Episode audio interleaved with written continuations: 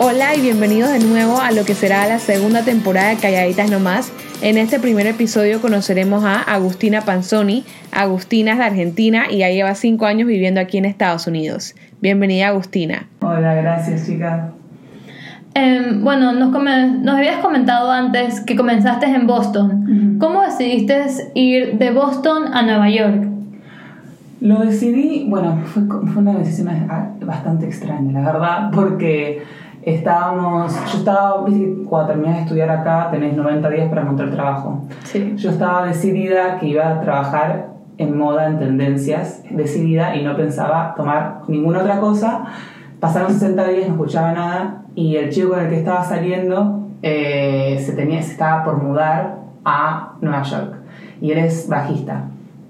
Y tenía la van vacía, me dijo, venite conmigo. Bueno, me vine, en 30 días conseguí trabajo, conseguí lugar donde vivir y quedé acá. Vine más que nada por la razón de que quería trabajar, de que tenía este sueño de trabajar acá y trabajar en moda. Y, y vine a, intentar. Y por suerte Nueva York es una ciudad donde la verdad que si uno busca, encuentra. Y encontré. ¿Qué te hizo, voy a regresar un poquito al comienzo, venir desde Argentina acá a Boston? O sea, ¿viniste nada para estudiar o sabías que te ibas a mm, quedar? No, yo me vine a quedar. Pero, o sea, esa era la meta, ¿verdad? Em, en Argentina, en Argentina yo siempre hablo de esto, que culturalmente yo siempre me sentí no tan parte, este, y siempre me fue muy difícil como crecer eh, es por el círculo en el que me, cerraba yo, pero había como que no había tanto oportunidad para emprender o para intentar cosas nuevas. Hay problemas todo el tiempo, ¿verdad? Eh, económicos, que eso no te da tanta... No hay una estructura como para poder crear mucho más allá. Eh, y, y, bueno, decidí mudarme por, porque quería estar en un lugar donde pueda crear yo algo. Este, y, llegué acá y la verdad que me fue más fácil. Así que bueno. ¿Y has considerado de repente en el futuro regresar a Argentina o ya te ves en Estados Unidos? Me gustaría que Argentina fuera un país en el que yo podría regresar y, y, traer lo que aprendí. Me gustaría. La verdad que mucha gente la que, que me decía, ¿por qué te vas? Hoy me dicen, ¿cómo hiciste? Para irte, porque estamos muy mal. Entonces, si, si podría, me encantaría, pero, pero no sé, no sé, no se ve la cosa muy bien. y dijiste que, o sea, aquí pudiste como que lograste crecer y, y em, hacer lo que querías que no podías hacer en Argentina, pero mientras tratabas de buscar trabajo o estabas estudiando, estabas creciendo, ¿no encontraste como algún challenge siendo latina? ¿Acá? Sí. Bueno, el tema migratorio es muy difícil acá. Este, entonces definitivamente eso fue algo que fue bastante challenging y que la gente no entiende. Em, eh, también algo que me pasó es que la gente se intenta tomar provecho de tu situación, ¿verdad? Más trabajando en moda es una, es una industria en la que tenés que siempre está esa actitud de que tenés que estar agradecido de poder tener este espacio. y, y si sos internacional y saben que estás en tu situación difícil con la visa, te lo hacen aún más difícil. Tipo, vos tenés que estar el doble agradecido, que quizás es más difícil que conseguir que te paguen, la tenés que pelear todo un poco más. He llegado al punto de que alguien me diga, vos te pensás a ir, ¿qué vas a hacer con tu visa? Gente que no me quería pagar, ¿verdad? Y que tipo como que un poco de amenaza de ese lado. Entonces, eh, creo que no, no tanto por ser mujer latina, pero por ser internacional, la cosa está bien difícil y más que nada en industrias como esta que no siempre tratan tan bien a los empleados. Sí. ¿Y cómo luchaste para eso de demandar una paga y demandar que te paguen lo que tú sabes que tú vales? Pues siento que ahora estamos viendo casi que una epidemia de que nadie quiere pagarle a nadie si eres joven o si no tienes mucha experiencia. Si no eres de aquí, más que nada también. La verdad no fue fácil y me jugué porque yo fui a decirle a mi jefa, mira, o me pagás o me voy y no tenía nada de seguro, no tenía ningún tipo de seguro porque es muy difícil conseguir trabajo. O sea, ella decía la verdad en el que qué vas a hacer con tu visa. Em, pero llegó a un punto en el que era o me hacía valer o seguía con, con ese sentimiento de no valgo nada. ¿Entendés? Cuando estás trabajando, dando todo de vos y nadie y, y la, la gente toma y no te retribuyen solamente por tu condición de, de estado de visa, es, es terrible. Entonces me jugué, eh, dije, o me pagas o me voy, y bueno, finalmente pude conseguir una paga y, y después consigo trabajo. Nadie tendría que trabajar en algún lugar donde no entiendan que te tienen que pagar. O sea, es una locura eso. Así No entiendo, bueno. sí, yo no entiendo cómo hay gente que, que hace eso. Yo tampoco. Y a mí me decían cosas como, estamos creciendo un business, tipo, es, es- la vida es así, cuando uno intenta crecer un business es así, pero no es mi business, es tu business. Sí. Correcto. O sí. sea, yo te estoy ayudando, pero también eh, estoy perdiendo mi tiempo acá. Este, no sé, hay un- una idea muy entitled en, en moda y se, supongo que también en otras industrias. Sí. Hablando de moda, vimos que asististe al el Fashion Week. Sí, sí. ¿Nos quieres hablar un poquito de eso? Sí, eh, la, va la tercera temporada que voy. Ah, wow, yo en mi casa pensé que era la primera. No, no, no, no. Eh, es que trabajo con una, una revista que me ha llevado varias veces, súper agradecida, se llama Face Magazine. Eh, y la verdad, increíble. Cada temporada es como que entiendo un poco más de cómo funciona. La Semana de la Moda se entiende mucho, es, es como un poco un show, pero también si te quedas puedes ver el, el detrás de escenas. Y es bastante interesante lo que, cuál es esa diferencia. Yo lo que hago siempre es voy a ver los shows, a los que me invitan, y después me quedo en los estudios comiendo por ahí, ¿viste? Y voy conociendo gente, pero también puedo ver tipo los modelos pasar, eh, los diseñadores, la locura. Es muy, muy interesante. Mi experiencia estuvo muy buena. Me, hubo cosas que... mm, Bueno, después de trabajar un año haciendo tendencias, eh, como que estoy esperando un poco más de la moda. Hay momentos que sentía que se volvió demasiado superficial. En un momento, como hoy en día, en lo que no podemos dejar que la moda se volviera superficial.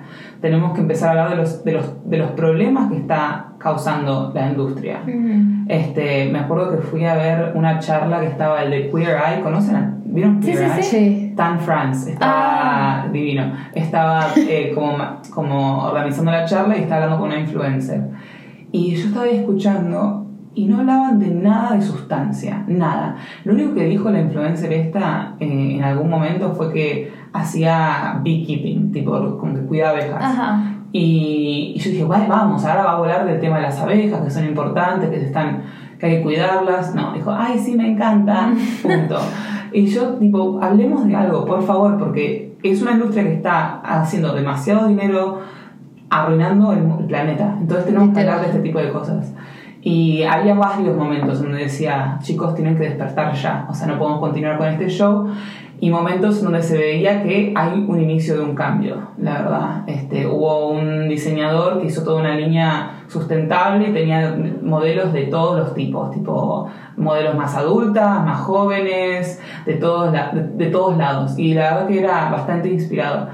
Y me, me gusta que hay un, un inicio de un cambio para ese lado. Este, el show que más me gustó es uno de Kid Super, se llama, es un artista, no es un diseñador. El chico lo que hace es, es- tiene como un community project que invita a la gente a crear ropa y trae donaciones y la gente las desarma y arma cosas nuevas con eso. Ujú. Wow. Y me parece muy bueno esa idea de que todos empecemos a intentar de usar la ropa que ya tenemos y continuar creando, pero sin consumir más. Como un recycling, estás Exacto. reciclando tu ropa vieja y creándolo algo mucho más cool, más bonito, más trending. Sí, exacto. Y eso me inspiró mucho. Mismo ayer, anteayer, me llevó la máquina de coser, ya decoré cosas que tenía y, y está muy divertido. Y me gusta esa idea. También lleva a la, a la idea de prestemos más atención a las cosas que tenemos. Tipo, yo puse trabajo en crear esto, lo voy a apreciar un poco más. Versus ir a Forever 21 y comprar algo por 20 dólares y después lo tiras. O menos. Sí. Y, o sea, es importante eso que dices, porque varias personas dicen que lo mejor para hacer, para, o sea, para rehusar y mantener la moda que sea algo sostenible, es eso, darle una segunda vida a, em, a los productos, que es lo que estás haciendo, como con el bolso que nos enseñaste. O sea, es agarrar algo que piensas que no vas a usar tanto Es y, o sea, mo- modernizarlo y cambiarlo para que se vuelva algo útil. Exacto, mismo este bolso es que me vino con la, porque la influencer esta que estaba dando la charla me envió una muestra de su colección Y yo no me gustó. Entonces agarré el bolso y lo cambié. Antes acá estaba el nombre de la diseñadora. No, lo pueden cara. ver, pero le quedó muy cool. Está increíble. Este, lo llené de cierres. Y, y sí, esa idea a mí me, me encanta. Y para mí eso es lo importante, de cambiar la, la forma en la que vemos las prendas que utilizamos. Yo les contaba, yo terminé trabajando en tendencias y ahora no estoy trabajando más ahí. También me, de cuen- me he dado cuenta que el problema de la moda son las tendencias. La idea de que necesitamos algo nuevo, de que todo tiene una fecha de expiración. Eso lo tenemos que dejar atrás. La moda tiene que, para mí, que ser algo más sobre uno, lo que uno expresa y, y algo que dure más. Por eso si uno crea, eso es algo, no hay nada más auténtico. Y, y es un proceso lento y lleva a pensar de la, de la moda de una manera más lenta también.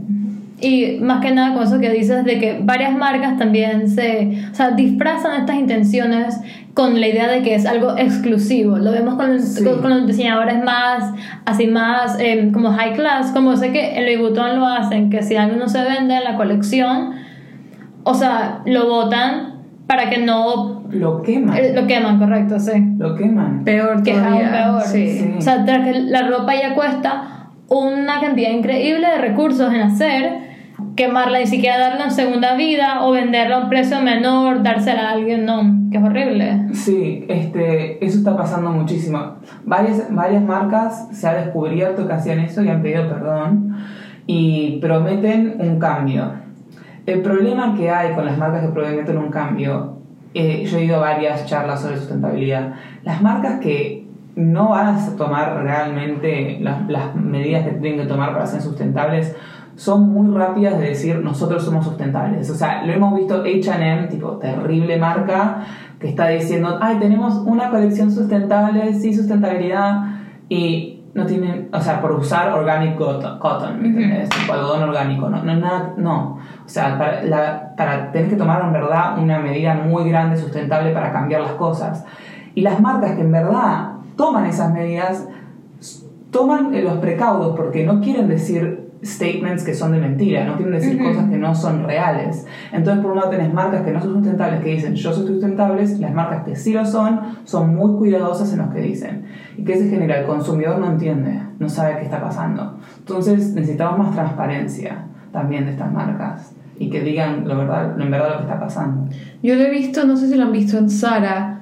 Hay ciertas marcas, ay, se me olvidó cómo le llaman a la marca. Hay ciertas como camisas o productos que le tienen un nombre a la marca, pero es también así, como que ellos dicen que es recycling o que es sustentable. Tiene un nombre específico la marca, no me puedo acordar. Pero ahora que vienes a decir que no es verdad, ahora me pongo a pensar que si en verdad esas camisas en serio son eh, sustentables. Hay, hay, el tema sustentable es muy difícil porque hay muchas formas en las que uno puede hacer las cosas mal. Utilizar organic cotton no siempre, o sea, es un paso, ¿verdad?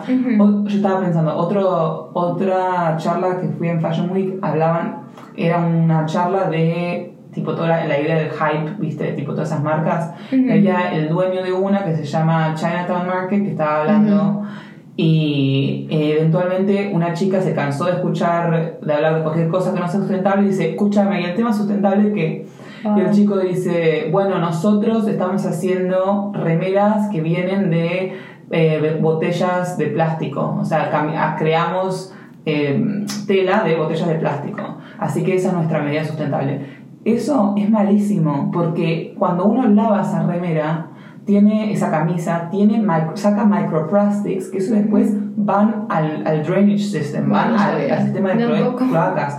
Entonces hay que pensarlo bien, o sea, esta gente utiliza el término reciclable, el término sustentable muy fácil, pero después uno inve- investiga un poco más y se da cuenta que hay, hay bastantes cosas que están pasando detrás de escenas que no te lo quieren decir. Este, o que quizás ni siquiera lo saben. O sea, yo dudo que este chico supiera que lo que estaba haciendo Sí. también estaba mal. Probablemente no, porque yo no tenía idea y cuando veía ese tipo de camisas decía, ay, que wow, qué No, bueno, sí, pero ahora en mi sí. cabeza estoy y dije, wow, no. No, y hay, hay mucha necesidad de educación. Me ocupa mucho que las, que las universidades recién ahora, o sea, bien tarde, empiecen a, no- a obligar a los estudiantes de moda a tomar clases de sustentabilidad. Es súper importante.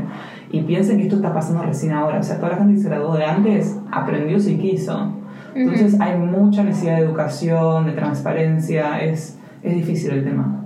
Y, o sea, ahora que dices eso, porque yo fui al museo de, em, eh, de Ferragamo y tenían esta exhibición que era todo de Sustainable Thinking. Y eran todas estas iniciativas que hacían diferentes compañías. Y muchas eran esas, usar plástico de- del océano que lo reutilizaban en camisas y eso.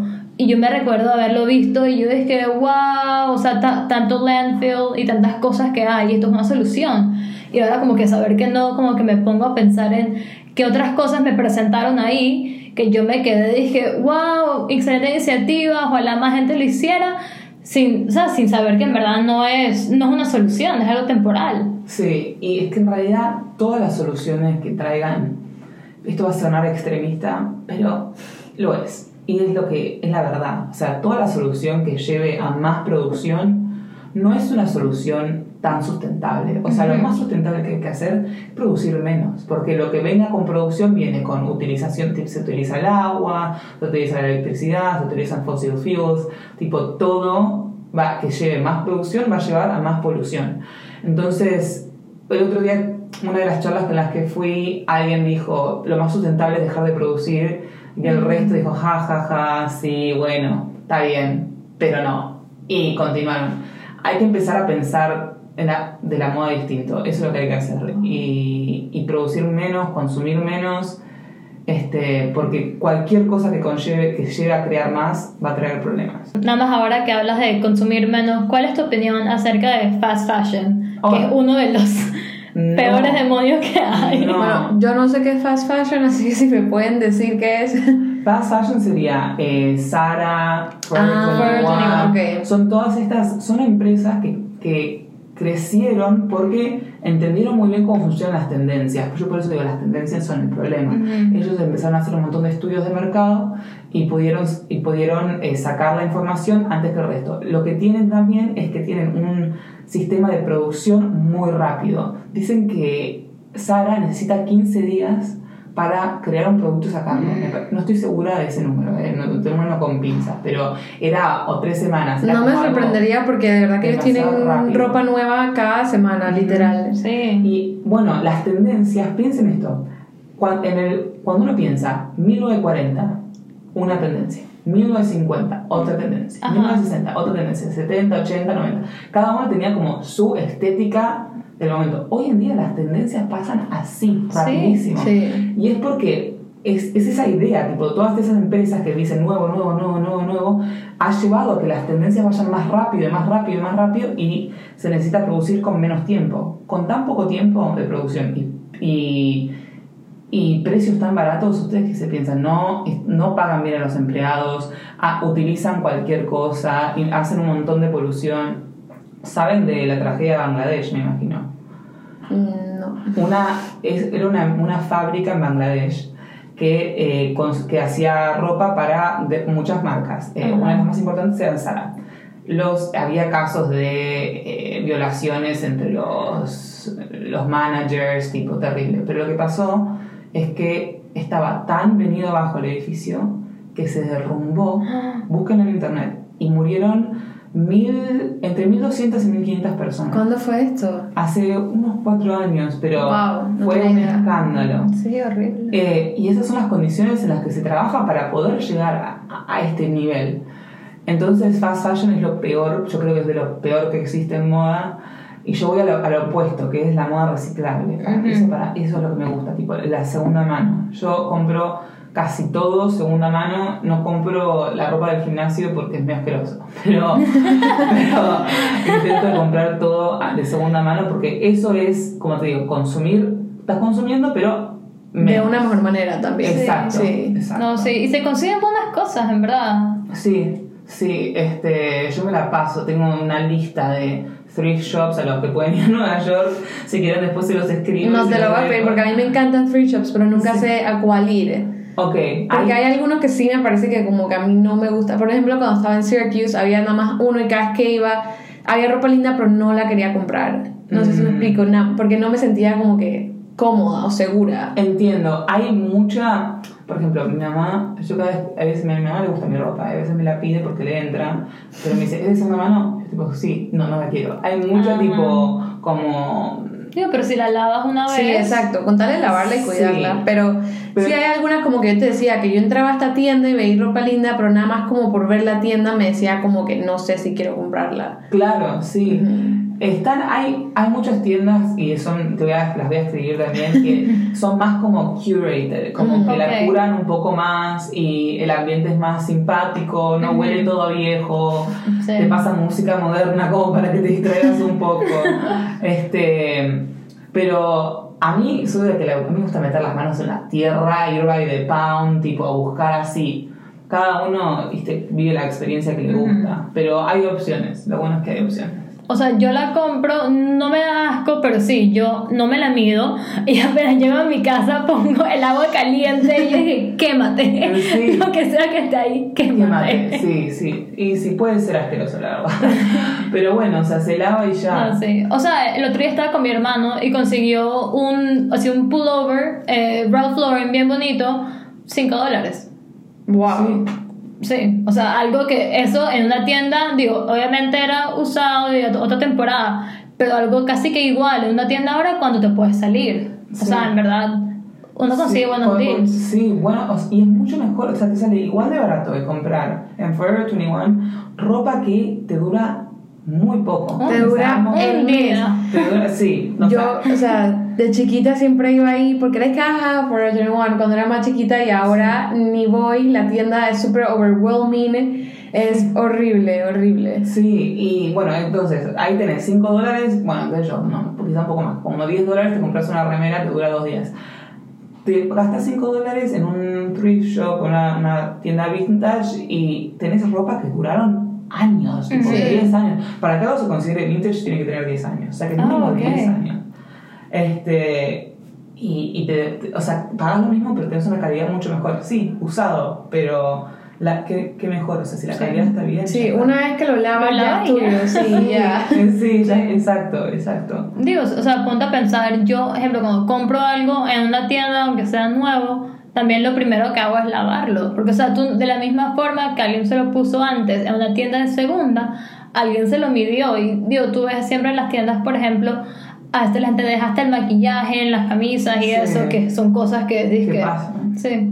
Sí, o sea, para- yo siempre voy a decir, esto se, se- se siente mejor también, uno se siente con menos culpa. A mí me es muy difícil entrar a una tienda y no sentir culpa, este, quizá porque me he estudiado tanto de los problemas que causan. Sí. Este, y quizás si todos sabríamos bien más, sentiríamos, sentiríamos igual, pero tampoco es como para andar deprimiendo, che. No, pero es que esa es la clave, como estudiarlo y averiguar, porque por ejemplo yo no tenía idea hasta ahora que tú me lo acabas de decir. sí, que, que algunas marcas, por ejemplo, dicen que son sustentables y no lo son. Como por ejemplo lo que te acaba de decir de Sara, que, que ya había visto la marca que habían hecho y pues, lo más probable es que no es y que me están mintiendo y encima carísima la marca. Sí. No sé si hay, había, no, hace- creo que hace un año, dos años, alguien había encontrado un papelito, más allá de, de los productos, que las cosas que meten en la ropa, también hay que pensar cómo les pagan a sus empleados. Ujú. Hace unos años alguien encontrado, había encontrado un papelito en su pantalón de Sara diciendo, por favor, no nos pagan hace un montón de tiempo. Wow. Que era una de las costureras que había puesto eso. O sea, tratan muy mal a la Wow. gente. Y no hay que apoyar, o sea, cada vez que uno pone dinero en algo, vota. Y ¿me entendés? eso, es- eso es lo que dicen en economía, que cuando uno, por eso dicen que la competencia siempre va a sacar a los peores del mercado, porque el dinero es como un voto a favor de ciertas empresas. Si uno pone dinero en estas empresas, uno está votando por esas empresas y permitiéndoles continuar. Entonces hay que poner el dinero en donde uno, en las empresas que llevan los valores que lleva uno. Este, si a uno le importa que no le pagan a sus empleados, no pongas dinero en Sara. Punto. Ujú. Wow, no tenía idea. Y bueno, hablamos de lo importante que es educarte acerca del tema, pero tú estudiaste economía, ¿cierto? Sí. Entre estudiar economía y trabajar aquí, ¿dónde, o sea, te educaste en la universidad, en tu tiempo libre? ¿Cómo fue que comenzaste a agarrar los materiales para poder entender lo que en verdad está pasando en la industria de la moda? Bueno, eh, la verdad que estudiando economía no, no tomé ninguna clase de moda. Ok. Este, me gradué, siempre tuve una pasión por el, por el tema moda. Les conté un poquito, por, es por el tema más expresivo que conlleva eh, uno utiliza. Y es Ujú. una historia más eh, que viene desde Argentina. Pero eh, siempre quise trabajar en la, en, la- en la unión de los dos y entender por qué hay cambios de- del pensamiento que llevan, o de los o cambios económicos que llevan a cambios de la moda. Siempre me interesaron los dos. No fue hasta que salí de la universidad que empecé a averiguar, aplicando para trabajos de moda, este, a empecé a averiguar y entender un poquito más lo que pasaba detrás de escena, porque quizá me quedaba yo en, como les digo, el show de la pasarela, la belleza de, de lo que uno ve y no en lo que estaba detrás. Entonces terminé la universidad y dije, bueno, yo quiero trabajar en esta industria hace años, déjame entender cómo se maneja esta industria. Y ahí, ahí salieron todos los cadáveres. este, y, y bueno, trabajando en tendencias también aprendí mucho más. Por eso que lentamente como que fui diciendo, para esto de tendencias no sé si está tan bueno. este, tendríamos que dejar de hablar de las tendencias tanto. Y bueno, nos contaste que ahora trabajas con eh, Trend Forecasting. Para Trabajaba. ah, trabajabas. Sí. Bueno, para los que nos escuchan y no saben como que qué es esto y de dónde es que sacas esta información de las tendencias, ¿nos puedes contar un poco de qué es? Sí, bueno, básicamente es gente que estudia el mercado y constantemente está diciendo, está viendo eh, quizá distintas partes de diseño, distintos eh, como detalles de diseño que van entrando al mercado y saliendo, ¿verdad? Y toman como que van tracking que, que viene y que se va. Este, entonces eso está por un lado. Por otro lado está la gente también que está analizando, como les digo, cambios socioculturales que impact, y cómo eso impacta a esas tendencias, que, esos cambios de detalles que de repente aparecen y después desaparecen. Este, y sí, es un estudio que, bueno, profesionales que entienden eh, mucho de la industria se, se vuelcan estudiando, todo, están las 24 horas estudiando y, y sacan reportes que esto después es vendido a todas estas empresas. Y dijiste que ya no trabajas en tendencias. ¿Qué haces ahorita? Trabajas en la revista que nos comentaste. Sí, estoy ayudando a la revista este, y estoy haciendo más que nada styling. Honestamente estoy en un periodo de pausa porque, bueno, como saben, soy argentina, estoy esperando que me llegue el siguiente employment permit. Listo. Este, entonces eh, estuve haciendo un poco de ad honorem y tomándome medio unas vacaciones forzadas hasta que me lleguen. Pero en tres meses más o menos me tendría que llegar, así que ahí... Bueno, me han ofrecido volver al lugar este de tendencias, pero no sé si, no sé si voy a querer. Vamos a ver, me parece que no. Me parece que voy a volcarme más a también consultoría, pero con el tema sustentable. Voy a echar un poquito atrás a lo que mencionaste que ahora haces eh, styling. Eh, bueno, nos enseñaste ahora tu bolso que hiciste tú. O sea, que bueno, le diste una segunda vida. tú. Sí. Eh, ¿Involucras algo de el estilo que tú tienes y que con tus piezas que haces demuestras con tu, con tu styling? A ver, repetí la pregunta. ¿Cómo? O sea, que si el estilo que tienes, que hablas que siempre usas la moda como para expresarte, y, o sea, y bueno, en tu bolso no lo mostraste, ¿hay algo de eso, de esa como esencia tuya que le metes en tu styling? ¿O es algo súper Sí. como dependiendo de la persona con la que trabajas? Bueno, este, ese fue, ese siempre el, el- la problemática de ser estilista es que uno tiene su visión y su gusto y lo que expresa uno, pero lo tenés que ah, como moldear al, al otro. Ok. Eh, y y es, es un poco de ambos, ¿verdad? Es un poco de lo que brinda el otro y un poco de lo que brinda uno. Y al final llega un producto que, eh, que, es, que es más como armonioso. Eh, pero es bastante difícil salir de la, de la expresión de uno, la verdad, como uno crea. Es como decirle a un artista, no sé, no me pintes de tu, de tu forma, pintame de esta otra forma. Es difícil. Sí. Claro. Este, sí. Bueno, ya antes de terminar, hay algo como que un consejito, eh, algo que le quieras dejar a los que nos estén escuchando como para el futuro. O sea, como si alguien aquí que se acaba de enterar de todas estas compañías que no son tan buenas como dicen, Sí. como qué tips les puedes decir a alguien que quiere comenzar a pensar en la moda como algo sostenible. Bueno, yo diría que primero hay que hacer un poco de investigación, que es un bodrio, es muy aburrido, pero hay que hacerlo. Este, pero quizá lo mejor sería, si, si uno, si no tenés tanto tiempo para, para hacer la investigación vos, buscar gente que ya, ya haya hecho la investigación, gente que pueda recomendar, que uno confíe, que, que diga, estas marcas son buenas y estas marcas no son buenas. Hay una página que se llama Good On You, este, que dice que tiene como un rating de cada marca. y te muestra qué tan sustentable es, creo que es del 1 al 5. Mm. Este, está muy buena. Eh, que eso sirve. Para mí, igualmente, el, el mayor consejo es intenten de comprarlos de segunda mano y intenten de dar segunda vida a lo que ya tienen. Coser no es tan difícil. Te juro que aprendí a usar la máquina en una hora. O sea, y lo- sí, lo estoy documentando en mi Instagram también, así que después lo verán. Este, pero, pero sí, intenten de crearlo uno mismo. Y, y sí, también entender el proceso en el que se crea va a llevar a que uno lo piense de forma distinta. ¿Cuál es tu handle de Instagram para que los que nos estén escuchando puedan buscarte? Ajá, ah, bueno, es Agus, eh, A-G-U-S, Panzoni, con Z, P-A-N-Z-O-N-I. Bueno, ya saben, vayan a darle follow para todo lo que va a hacer con su nueva máquina. Y bueno, honestamente, muchísimas gracias por venir y No, bueno, ponernos aquí un poco tristes el día, pero más educadas. Exacto. Y bueno, de vuelta, muchas gracias por venir y muchas gracias a todos los que nos escuchan.